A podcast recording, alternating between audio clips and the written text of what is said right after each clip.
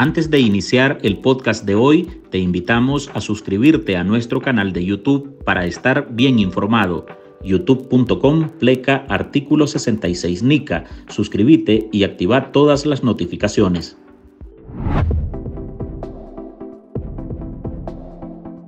Del 11 de agosto al 7 de noviembre de 2023, uniformados miembros de la Policía de Nicaragua podrán tocar a su puerta.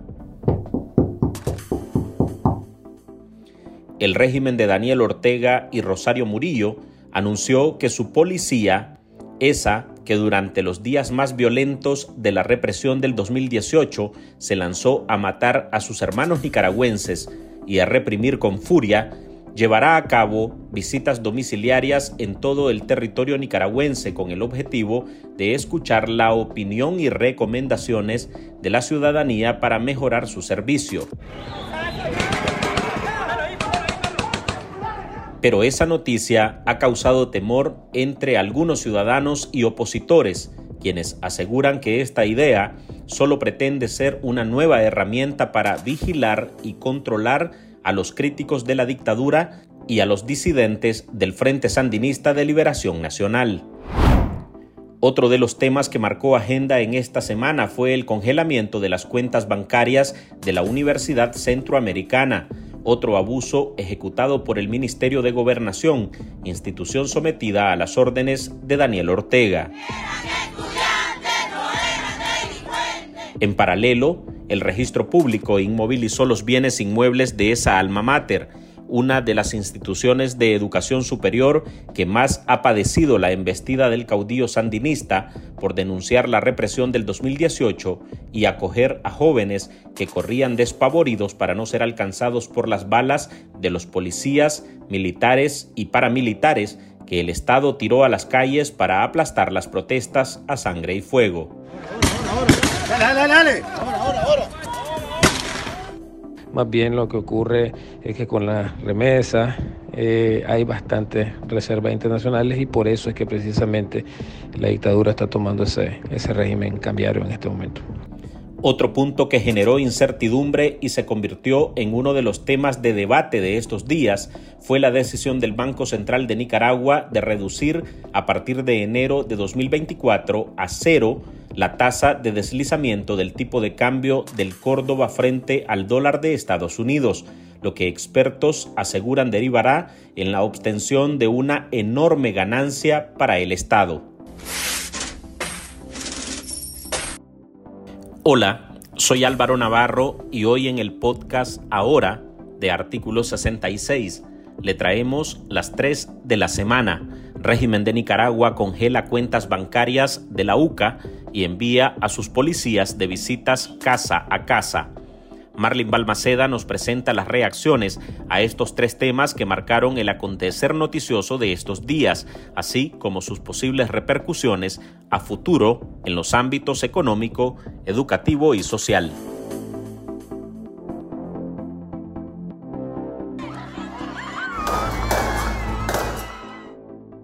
Rosario Murillo, la vicedictadora de Nicaragua, informó que sus policías estarán realizando visitas casa a casa por toda Nicaragua, como parte de un plan de seguridad ciudadana que impulsa esa institución, la misma que fue sancionada en 2020 y la más señalada como el músculo principal de la violencia estatal. En un contexto donde prevalece la represión y la constante persecución contra opositores, al igual que a la Iglesia Católica, este plan ha traído consigo preocupación para diversos sectores.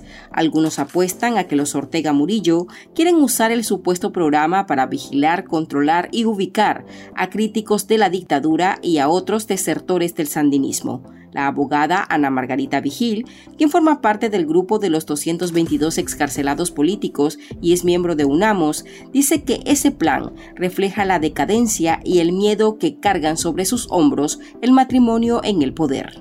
El anuncio de la familia Ortega Murillo de iniciar una campaña de visitas, entre comillas, visitas de la policía a cada casa en Nicaragua es una muestra más de su decadencia, de la, de la decadencia del régimen. Eh, forzar a policías a, llegar a cada casa por un intento de amedrentarnos es como, pues en primer lugar, imposible, ¿no? no van a poder llegar a cada casa. Y en segundo lugar, inútil. No les va a servir de nada. Eh, más que deteriorar cada vez más esa, esa fuerza policial que debería de estar haciendo otras labores y terminan de visitadores de casa. Pero bueno, no les va a servir de nada, no nos van a amedrentar y no, no van a conseguir ninguna información adicional que pretendieran eh, eh, conseguir para eso. No van a lograr ni amedrentarnos ni espiarnos. El proyecto, que supuestamente persigue conversar y escuchar la opinión de la ciudadanía con respecto a cómo podría mejorar la seguridad en sus zonas, se pondrá en marcha del 11 de agosto al 7 de noviembre de este año. La jornada igualmente incorpora encuentros y asambleas en los barrios y además de la policía contará con la participación de delegados del Ministerio de Gobernación, otra entidad que también sirve para eliminar organizaciones que Ortega quiere quitar del camino. La dictadura de Daniel Ortega y Rosario Murillo bloqueó las cuentas bancarias de la Universidad Centroamericana UCA. El 9 de agosto cerró con una mala noticia para los nicaragüenses. El régimen de Daniel Ortega y Rosario Murillo orientaba al Ministerio de Gobernación bloquear las cuentas bancarias de la Universidad Centroamericana una medida represiva que implementó meses atrás contra la Iglesia Católica. La UCA envió una notificación a su personal y a estudiantes informando que por inconvenientes en nuestros canales y medios de pago ajenos a nuestra voluntad, no estamos recibiendo pagos correspondientes a aranceles o servicios de ninguna de las instancias de la universidad.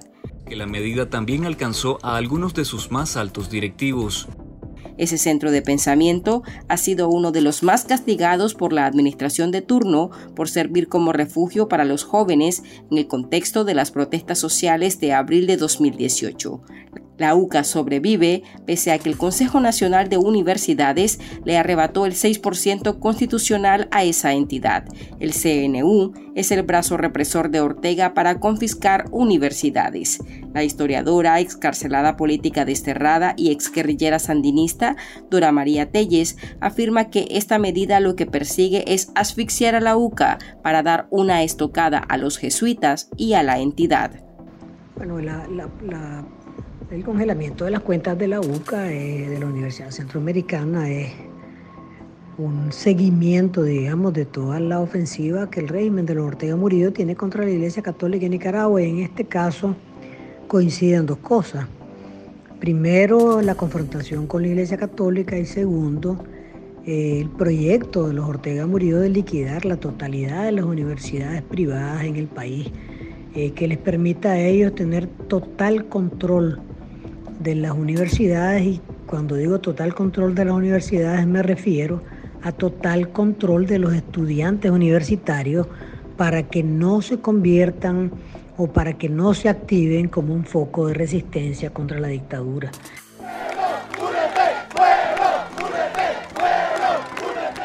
Telles también considera que esta acción es para castigar a la juventud que desafió a Ortega en las calles y no se quedó en silencio frente a las arbitrariedades de la pareja presidencial.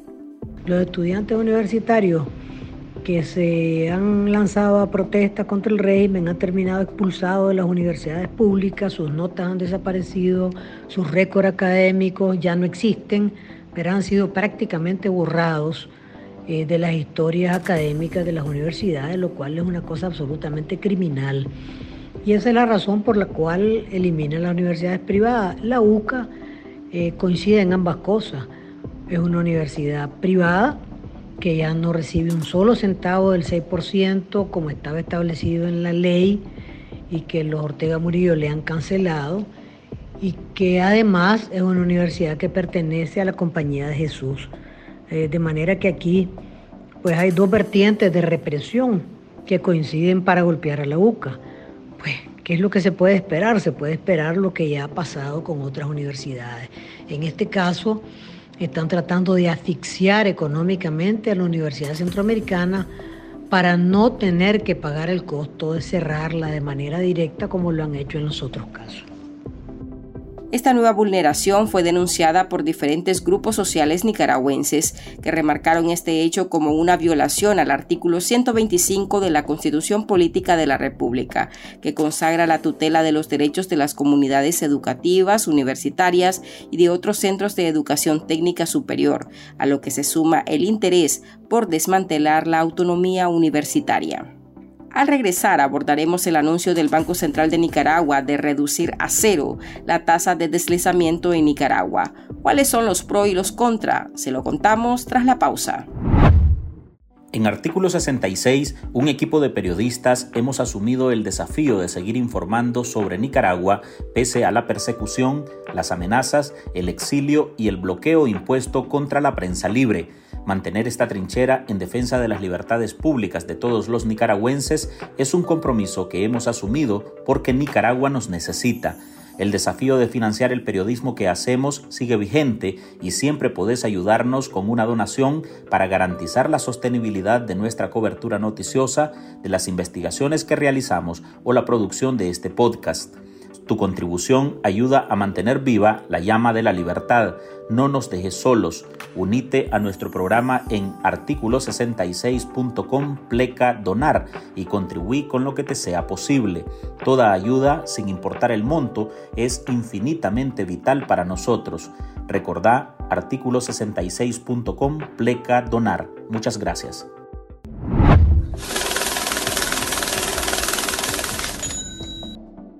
El Banco Central de Nicaragua, el ente económico del Estado más importante del país, ordenó establecer la tasa de deslizamiento del tipo de cambio del Córdoba nicaragüense al dólar estadounidense al 0%, una medida que entrará en vigor a partir del 1 de enero de 2024.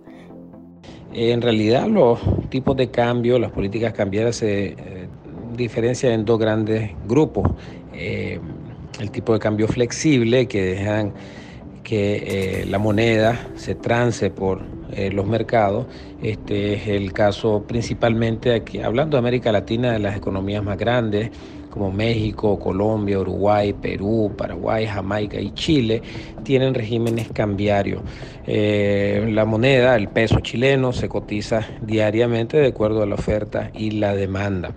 Luego está la eh, políticas monetarias en términos generales porque hay variantes, pero en términos generales eh, la otra variante es el tipo de cambio fijo, como a la que vamos a estar ahora eh, entrando a partir del 2024 Nicaragua.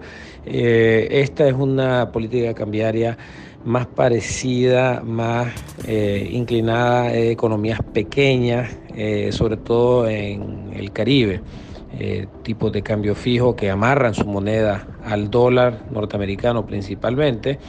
Eh, hay eh, los casos de Belice, Cuba, Aruba, Bahamas, Gran Caimán, Barbados, Curazao. Son economías pequeñas que muchas de ellas dependen de una fuente de ingresos en divisas bastante importante que es el turismo y por precisamente esta esta relación que tienen con entrada de capitales de, del exterior es que fijan su moneda eh, en términos fijos con relación al dólar generalmente. Hay otros que lo hacen con relación al, al euro, pero estos son más en los casos africanos es la voz del economista Juan Sebastián Chamorro, que explica los tipos de cambios que operan en el mundo.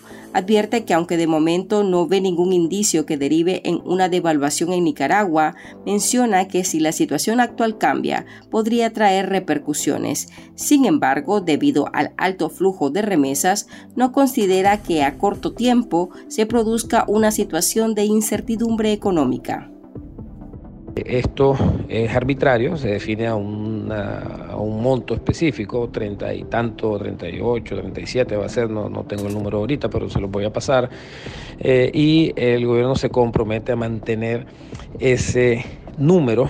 Eh, por un tiempo determinado, no, no está obligado a hacerlo y esa es precisamente la incertidumbre que puede generar. Si las condiciones cambian y digamos hay un problema de eh, afluencia de divisas a la economía nicaragüense, el gobierno podría entrar en dificultades a sostener ese tipo de cambio fijo y tendría que devaluar. Eso fue lo que pasó con Somoza en el 78, puede ser que esté equivocado con la fecha, o 79, pero eh, fue una devaluación fuerte del 7 al 10% precisamente porque eh, la economía ya estaba resintiendo los eh, embates de la, de la guerra, de la insurrección y la disminución de las reservas durante el último año de, de Somoza. Entonces, los tipos de cambio fijos al que nos estamos moviendo, si bien trae cierta estabilidad en el sentido de que es una regla clara, ya se sabe que el dólar va a valer tanto, eh, tienen el, problema de ser una cifra arbitraria y eh, los estados, los gobiernos, los bancos centrales específicamente se ven obligados a mantener y sostener esa, ese tipo de cambio hasta que puedan eh, sostenerlo. Y si no lo sostienen, pues van a tener que, que devaluar. Con esta medida, la tasa de deslizamiento pasará a que un dólar equivaldrá a una tasa fija de 36.62 córdobas. Ese cambio fijo del dólar tendrá que ser respaldado con reservas internacionales que se alimentan principalmente de los depósitos en monedas extranjeras, las recaudaciones producto de las exportaciones y las remesas, lo que traería mayores ganancias para el Estado. Hasta aquí llegamos con esta edición de nuestro podcast ahora de este viernes. Recuerde que usted puede sumarse a este programa a través de nuestra línea de donaciones para que podamos seguir ejerciendo el periodismo libre y defendiendo las libertades públicas. Deje su contribución en www.articulo66.com pleca donar. Gracias por escucharnos, soy Álvaro Navarro y recuerde también seguirnos en todas nuestras redes sociales.